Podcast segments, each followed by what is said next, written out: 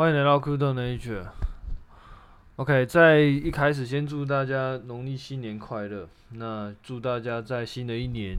做任何投资，或者说在 Crypto 相关的一些想法，其实都能够很好的实现。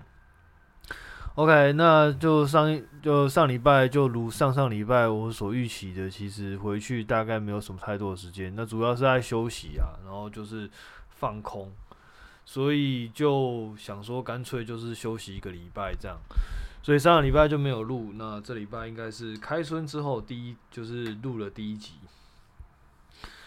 那先来快速一下回顾，呃，目前的盘势哦。这一个月，我觉得啦，涨势可以说相当的凶猛。呃，我们从比特币来说好，它大概从一万六千点，然后现在来到两万三千点，干嘛涨得超多？嗯，当然这样讲，可能有一些人不是很同意啦。大概从你如果是从六万点开始买下来的，跟我一样，那呃，当然你从一万六千点谈到两万三千点，感觉起来好像不是很多。但事实上，如果去你去看它的涨幅的话，其实是蛮惊人的。那其实也不止比特币啦，以太坊、Solana，然后甚至一些比较主流币，大概都有跟着往上攻。那我觉得配合美股，然后台股其实看起来都还不错，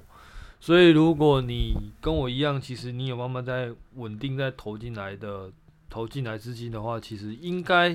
这一段应该都可能会有吃到。那当然，其实就如同我之前讲的，其实我的做法向来就是会慢慢的打进去，所以我手上还是有一些部位是。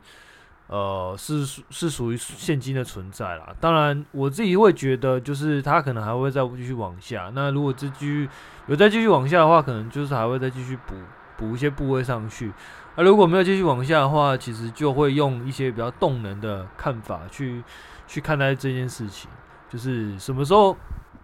就是你往下，那可能就是就是分批加嘛。啊，往上你可能也是。就是看时间点，就是它可能回落到一定程度的时候，可能就可以补，或者是说，就是当做动能这样去动能策略的，慢慢的去加码，然后去调节这样。所以我自己的做法，因为因为我自己时间的关系，我没办法一直盯盘。那盯盘其实对我来说，嗯，时间分配上我并不一定有那么足够，所以我就比较没有办法这样做。那呃，比较适合我自己的方法啊，就是慢慢的加码，然后慢慢的把部位加大，然后不预期会自己会买在最低点，但是至少拉到一个平均成本。那如果我自己觉得这个领域长期看好的话，那其实怎么样，你应该都不会买到太低的位置，那太高的位置。OK，这是我自己的看法。那目前看起来到现在为止，其实。呃，整个走势都还不错，但是是不是这个走势会继续延续下去呢？其实我也不知道。那大概可能就是再过一段时间再来看看。那呃，我自己觉得可能这个空头还不一定走完呢。那所以可能还还是会继续，有可能还是会继续会摔下来一点。但是你说会摔到跟之前就什么呃，比特币的话，大概是一万五千点以下。的话，我觉得机会可能不大。哦，这边又立了一个 flag。我自己觉得机会不大。像像以太坊，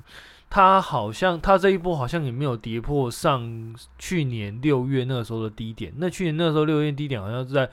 八七百多的样子，七百九十几的样子。那这一次应该我记得好像也没有突破那个低点，所以。你说这一次要再回到像去年六月那个低点，我自己觉得机会可能不大了。但目前假设你今天手上是又有一堆现金，然后呃前几波你都没有加码到的话，其实我自己觉得，嗯、这个就是跟我现在持有的现金部位的的心态是一样的，其实就是慢慢打进去就好，你也不用急着说一定要一定要。呃，一波 all in 进去这样，因为有可能当一波 all in 进去的时候呢，就是要反转的时候，所以呃，短我我说反转是所谓短线上了，那当然长线上我也不知道，所以我自己的做法可能就会偏向于还是慢慢的去做加码的一个动作。那呃，或许在短期内可能会买到一个比较高点，但是如果它后续有再有拉下来的话，我还是有有机会补到一个低点。但如果说呃这边就是低点，然后一路往上攻的话，那至少我还有买到。就是虽然说看起来短线上是贵，但是事实上一路往上攻的话，现在的低点可能就是啊，现在的高点可能就是未来的低点这样。我自己的做法是这样啊，就是比较没有什么技术性的含量啊，大概呃拼的大概就是我自己对于这个产业的前景的看好这件事情，然后包含其实美股、台股其实对我来说其实都也都是一样的，只是说我自己会比较倾向在。就是我我自己的分配上，我会，呃，其实这几年都都是一样了。其实已经陆陆续续把那个加密货币这边的份额慢慢的去扩大，因为我自己会觉得，目前来说可能是，呃，这这一两年可能会是，呃，加密货币它的估值或者是说它的价格可能相对比较便宜的时候，相对于美股。相对于台股，可能都是这样，因为主要是我自己有观察到个原因啊。当然，这个并不是什么很很准的东西，就是我自己的观察。我自己的观察是在二零一六年到一八年左右那一段时间，就大概一一四到一八吧。那段时间其实，呃，我们把整个呃时间轴摊开来看的话。我自己那个时候的体感，当当然，因为我那个时候并没有买加密货币啊，所以那就是我自己的体感，以及往后回去拉线图的一个就是一个判断。一四到一八年那个时候，其实 crypto 大概它的价格都还蛮低的，但是相对来说在，呃一四年到一八年那个时候，其实有几件事情，就是在 AI 上面有几件事情，呃，发展的非常迅速。第一件事情就是那个。呃，人脸辨识，我记得人脸辨识大概是那个时候开始慢慢的崛起，然后，然后 iPhone 啊什么也各各家手机也开始陆陆续续的采用。然后第二件事情就是 AlphaGo，AlphaGo 我自己觉得应该是这近十年、近二十年里面，将所谓的 Generative AI 把它从理论上变成一个实际上的一个很大的推手，虽然说。以前我在这节目有讲过，嗯，像现在的呃 deep learning base 的其实就是 GPU 的算力。那 GPU 算力依赖 CUDA framework 的发挥。底层来说啦，当然上层一定是 PyTorch 或者说 TensorFlow，或者是说是那个像 Amazon 它有个 MXNet，然后阿里巴巴好像也有什么忘忘，反正忘反正忘记了，反正就是 TensorFlow 跟 PyTorch 以及它的。一群小伙伴的这些 framework 是一般人比较容易看到的，就是一般就是科就是资料科学家比较容易去看到，而且比较容易运用的。但是事实上，它底层是 based on 呃，我不敢说百分之百啦，但是基本上蛮多都是 based on CUDA 这个 framework 去做发挥的。那 CUDA framework 底层当然就是主流，就是 NVIDIA GPU。那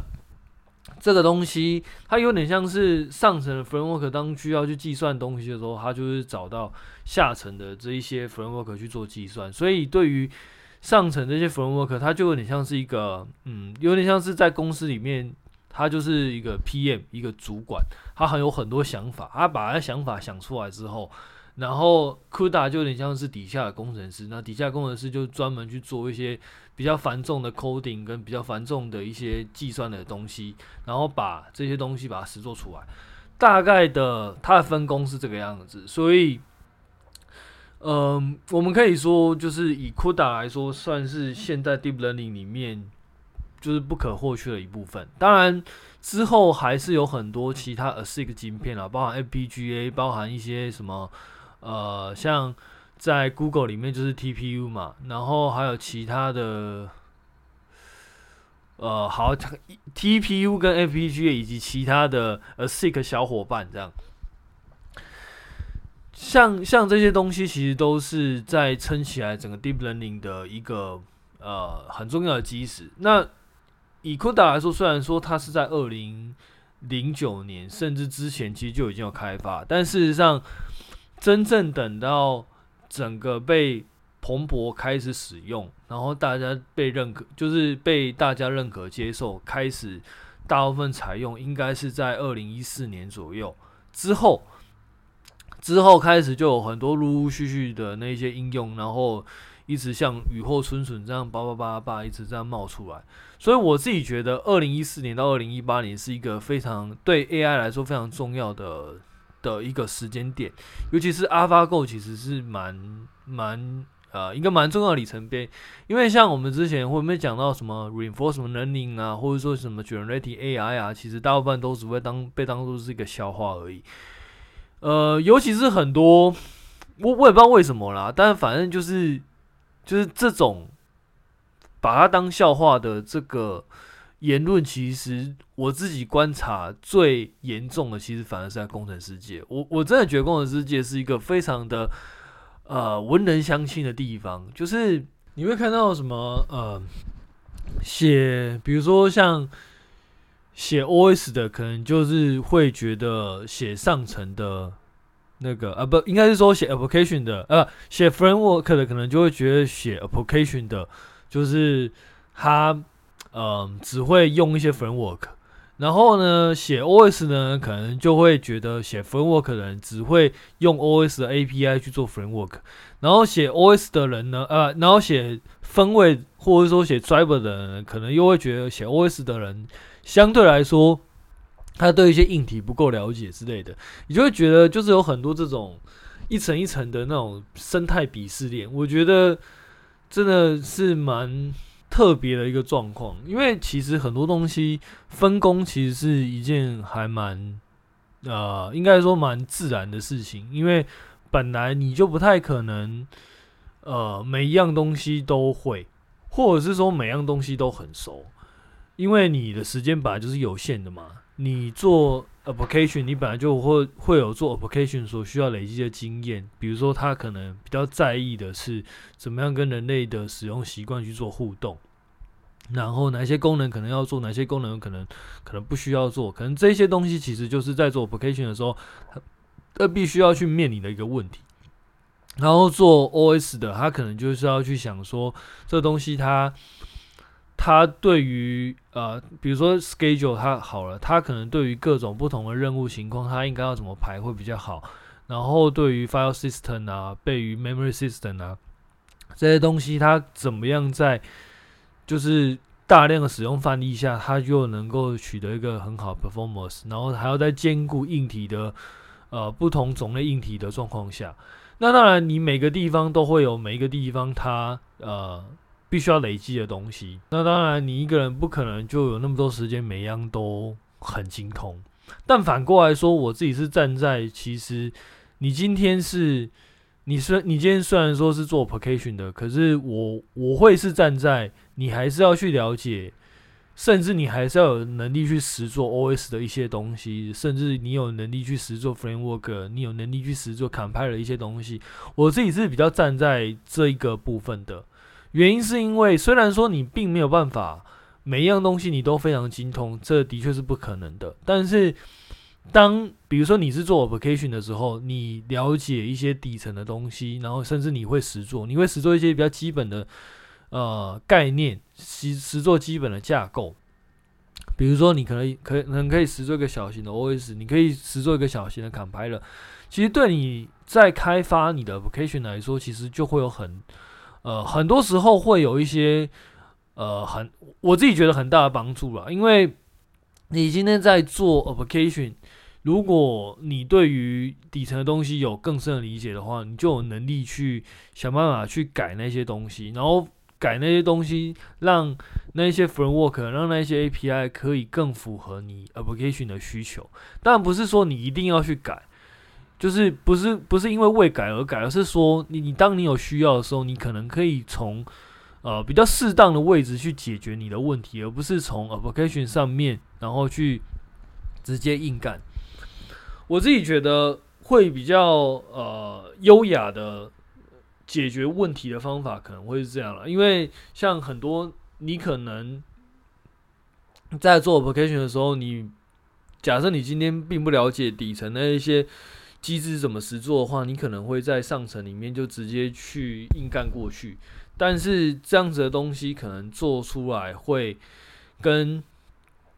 因为因为那个上层本来就不是让你这样做的嘛，那你这样做的话，当然我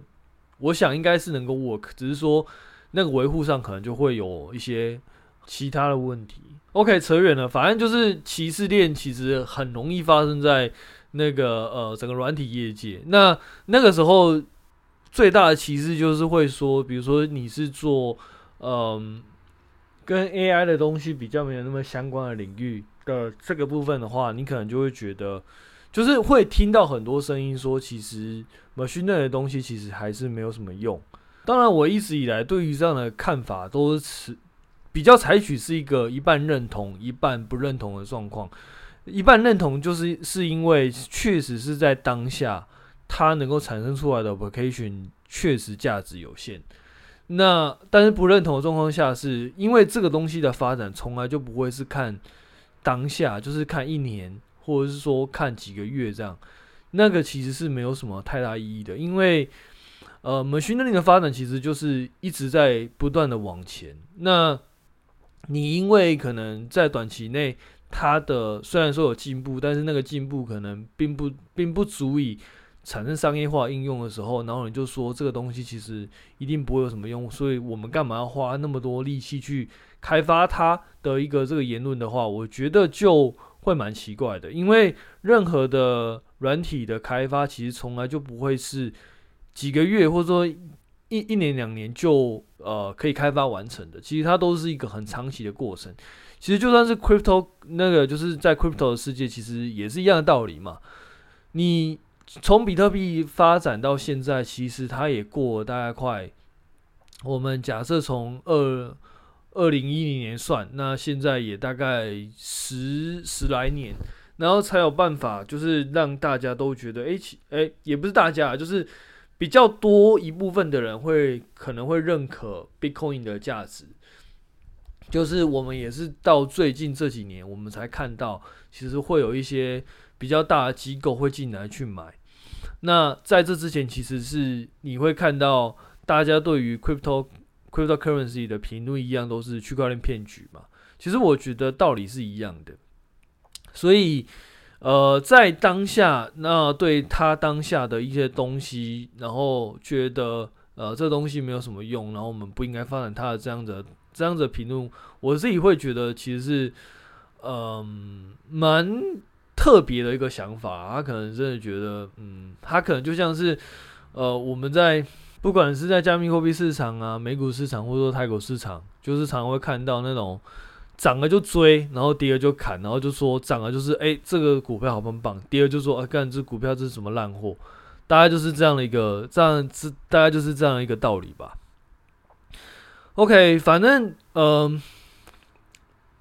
二零一四年到二零一八年，其实，在 AI 上面其实有一个蛮不错的进步。然后，它在二零一二零一八年之后，其实它就比较没有那么的呃，比较没有，就是热潮比较不在那边啦。那我们当然就可以知道，从二零一九年到二零二二年这段时间，Crypto 它大概成长了多少？嗯、当然最。最直接，我们就可以从那个以太坊嘛，以太坊从那个时候，我记得大概是四五百，然后现在来到了一万，呃，一千五百多嘛，一千，现在应该是一千五百多啊，但会不会再跌下就不知道了。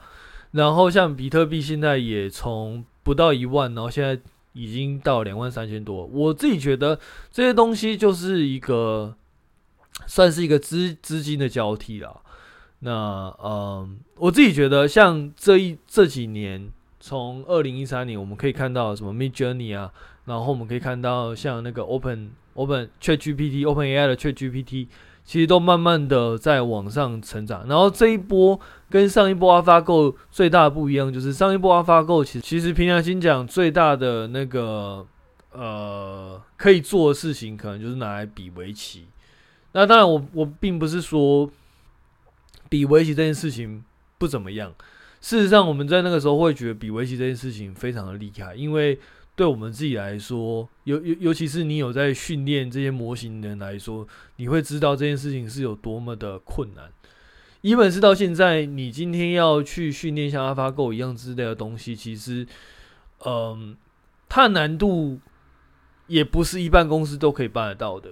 因为你所要集权的那个先决条件其实是蛮多。当然，现在要训练那样的 network，其实已经比那个时候要简单一些了，因为这几年他训练的训练的方法，还有各种 network 不断的推陈出新的状况下，其实很有可能你现在用一些比较简单的电脑，或者说比较没有那么好的设备，你其实也有机会训练出像 AlphaGo 那么强大的的 network。OK，那反正就是现在的呃发展的。阶段已经到从 ChatGPT 它提供 API，然后可能要收费的状况下，其实已经是跟之前有很大不一样。那可以收费的状况之下，代表就是说，可能有机会有一些商用公司会开始采用这样的服务去提供更好的 AI 的服务。那其实我觉得这样子的东西对于整个 AI 产业来说是一个很不错的消息。因为这个代表很多什么 generative AI 的这样的题目就会慢慢的会被看见。那以我们刚刚讲的资金流动的状况下，那对比的可能 cryptocurrency 它的资金可能就会慢慢的被抽离。当然，这是我还这 again 这还是我自己的一个看法，就是并不代表这样子这样子讲是一定是对的。有可能其实两边都不断的在往上，就是。就是可能资金量很多，然后从其他地方慢慢转移到这两个地方，同时间去把这两个地方的资金慢慢堆叠起来，也是有可能的。但就算是这样的话，其实 AI 这边的东西，它的机器相对来说可能还是比较低的，因为毕竟它在过去的几年比较没有被拿来去。就是公，就是资金比较没有被拿来公开的炒过啊，当然也也是有啦。其实像那个什么，像呃 a m e d i a 像那个 PLT 啊，其实他们或多或少都有被冠上一些 AI 的题材，但是其实还是不多。因为事实上，目前来说，你能够买到的 AI 的纯粹做 AI service 的公司，其实相对来说确实是比较少数。你能够买到的。大概率上可能就是像那个 NVIDIA，或者说 Intel，或者说像 AMD 这一类有在做 AI，然后加云端伺服器，因为这两个东西它有还蛮高的重叠性，但但是玩就是比较纯的 AI 的 service 的部分其实是比较难买到的，但我相信未来的机会可能会越来越多啦，所以嗯。在这个状况下，我自己会觉得，假设说今天 AI 的资钱留在 AI 这边的话，那可能在 Crypto 这边流进去的资金，可能相对来说就会比较低一点。那如果是这样的话呢，其实这一两年可能就会是一个很不错的呃机会。这样，顺带一提，如果说哪一边呃，就是以市面上的公司来说。如果说真的有哪一些公司，我会认为去做呃呃 AI 的 service 有一些希望的话，或者说 AI 服务，或者说 AI 的 application 会有一些希望的话，我个人觉得目前来说最有可能往这方向发展的，或者是说已经在慢慢在轨道上的，我自己会觉得应该是特斯拉，因为特斯拉它的那个自驾车。里面做的那一些自动控制的东西，应该是目前来说布局，呃，应该说布局比较长远啦。当然，它的资源不一定是最多，但是它可能就是布局的比较长远。因为其实，呃，我以前在跟朋友讨论的时候，会就是如果是 AI 的 application 的话，其实会有几个很重要的点。第一个点其实就是 AI 的 service，通常来说。它的它对于软硬整合这件事情，其实是呃很多在很多应用上其实是蛮看重的。比如说像机器人，机器人它可能就是一个非常的着重在软硬控制、软硬整合上面，因为它并非只有就是去做 inference，并非只有去做判断，它可能还要去做对应的动作。那在做对应动作的同时，就会有增加很多呃需要去控制的东西，比如说你可能要控制，比如说他可能看到呃，或者说他可能收到一个指令要去搬水。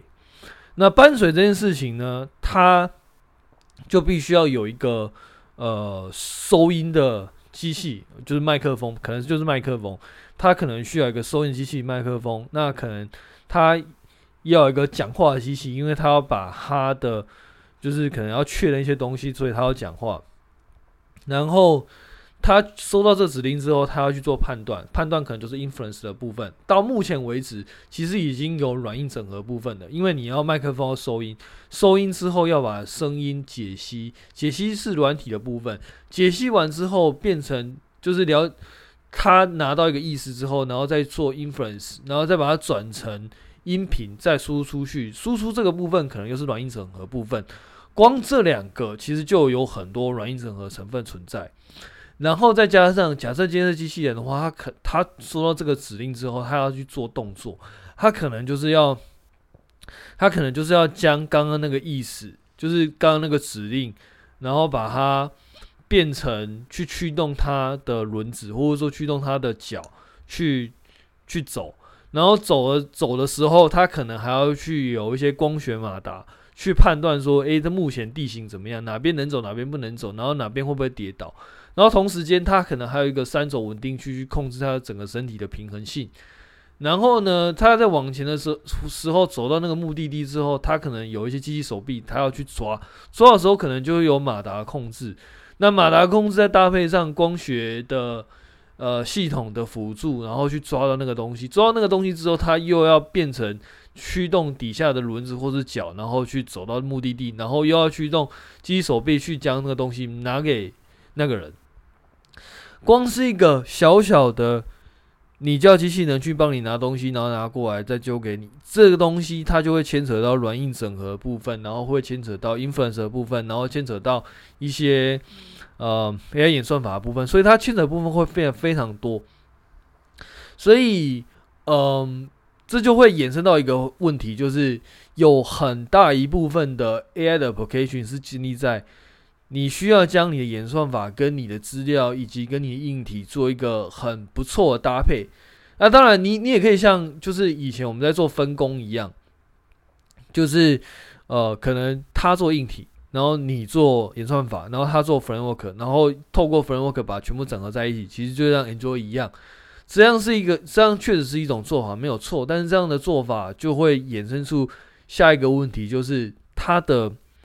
它的。它没有办法做到一个极致。简单来说，就是像 iPhone，它就它之所以能够做到极致的原因，就是因为它几乎在这些东西它都有办法自己来，除了说硬体的就是制作之外，它可能就委委外给别人。但是晶片的整合，比如说像人脸辨识好了，人脸辨识演算法、人脸辨识的晶片，然后以及整个整支 iPhone，然后还有它 OS，其实都是他自己做的，所以。他才有办法将这个东西整合到一个极致。那我自己觉得特斯拉它的状况跟 iPhone 其实是非常非常类似的，因为它几乎也都是都有能力自己去做设计。那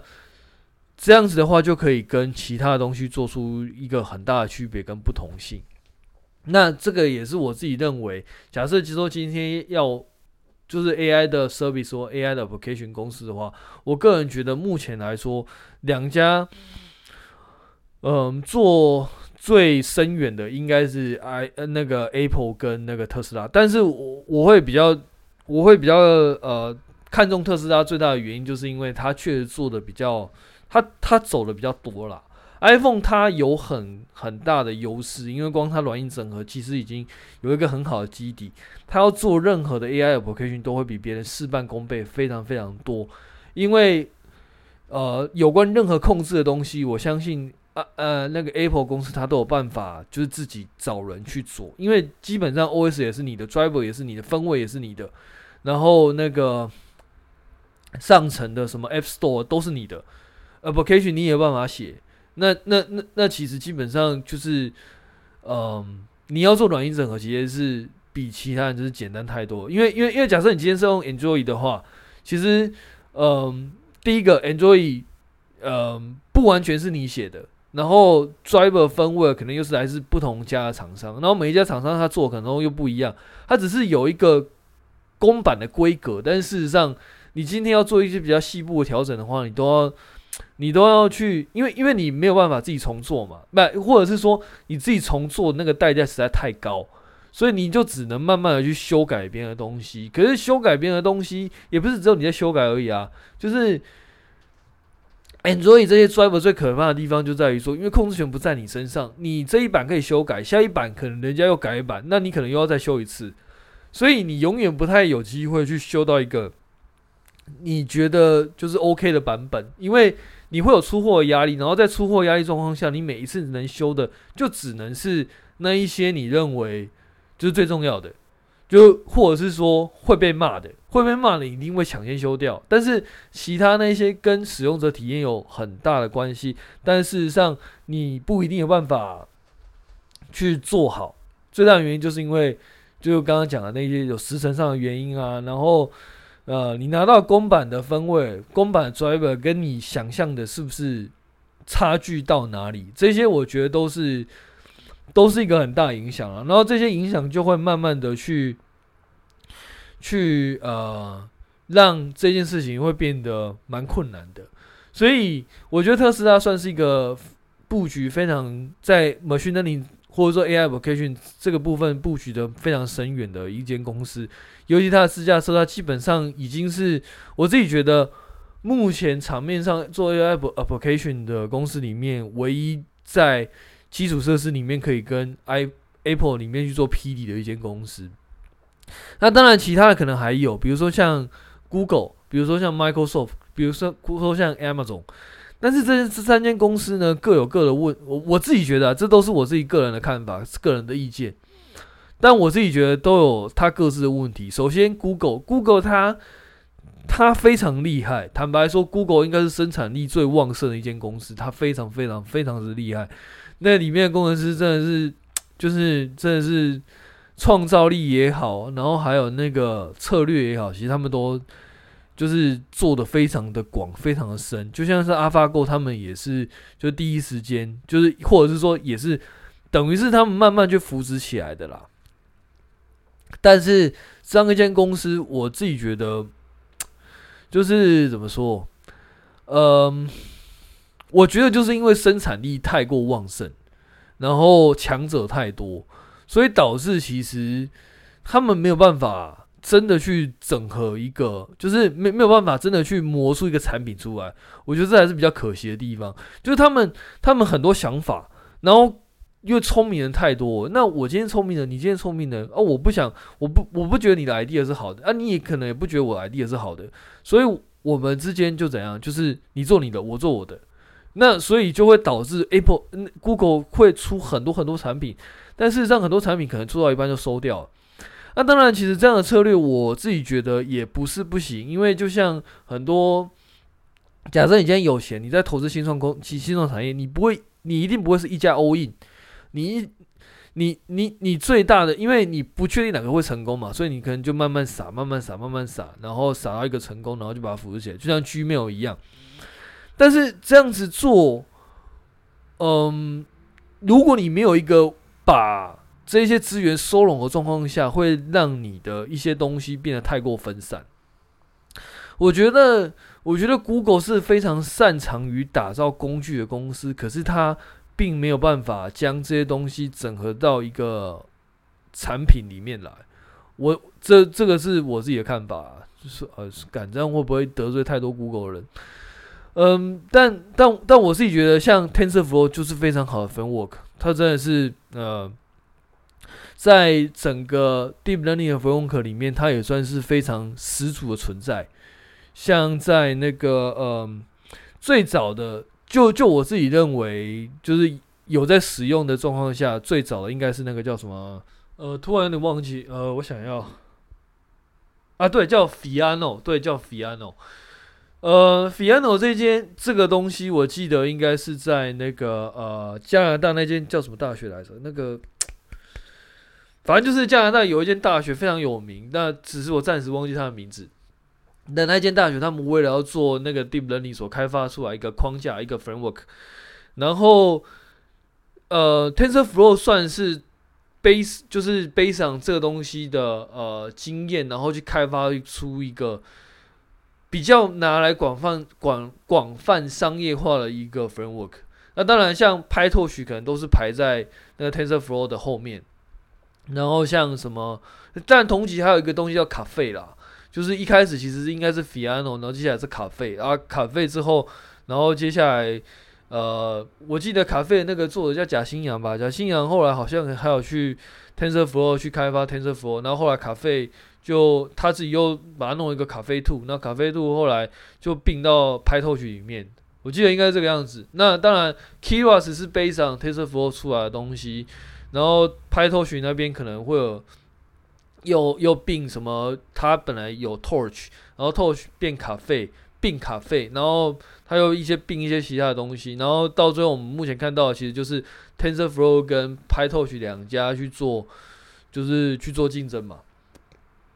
那我自己觉得，Google 在做工具上确实是无人能敌，它它在 Open Source 的贡献上绝对是不能不容抹煞的。它在 Open Source 上的攻城略地，基本上整个 Open Source 百分之六七十以上的专案，可就是六七十以上有名的专案，可能都跟他们就是有很大的关系。比如说像什么 Chrome 啊，Chrome 现在其实基本上也跟那个 Google 它它在那个就是 Chrome 的部分，其实也跟 Google 它在后面做一些 contribution 有很大的关系。呃，然后像反正厨房不及备载啊，Android 也是嘛。那我自己觉得。Google 它在做工具，然后将工具商业化这件事情，其实是非常非常厉害的。但是它在做一个人直接使用的产品这件事情，嗯，相对来说，当当当然它也是有 Google 社区啦，是 Gmail 啊。可是事实上，这些东西已经是，嗯，就是它在开发离现在的时间已经是有一段时间的，就是怎么说，就是。就是近几年，它比较没有什么太多是大家非用不可的东西。那呃，Microsoft 的话其实有点类似，但是 Microsoft 比较不一样，就是它还有 Windows 在撑场。那 Windows 其实基本上都有在推出一些更新，然后它其实它还有在陆陆续续推出一些新的服务，比如说像那个呃那个那个叫什么 Edge，Edge 是一个呃。浏览器，然后还有像什么 VS Code 啊，其实这些东西也都是直接面向使用者。虽然说 VS Code 是面向开发者比较多，但事实上它确实也是面对人，就是它有一个 UI 界面啊，然后可以用之类的。啊，那然后还有 Facebook，Facebook 其实也是我自己觉得这三家在于 AI 的领域上面，其实 Google 跟那个呃。Facebook，然后甚至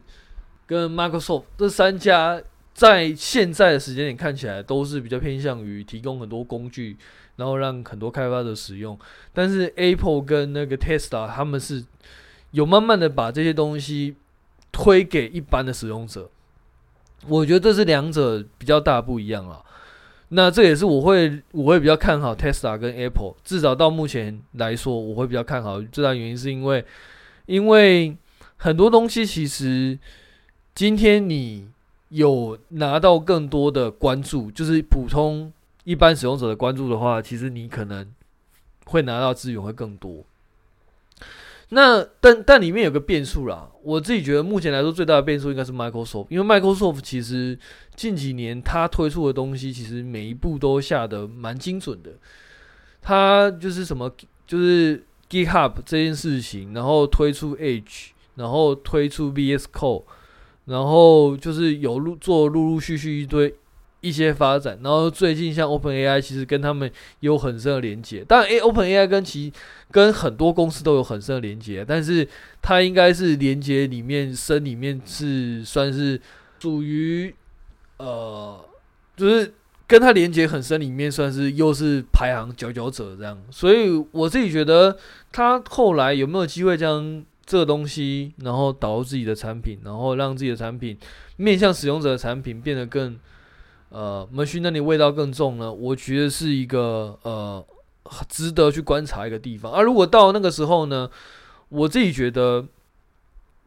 如果说我们能够看到在 Microsoft 里面，它我记得 Microsoft 应该是 FPGA 啦。如果说 Microsoft FPGA 能够就是做到一个一定程度，然后有办法。将这些东西整合起来的话，我自己觉得它会会是另外一个庞然大物，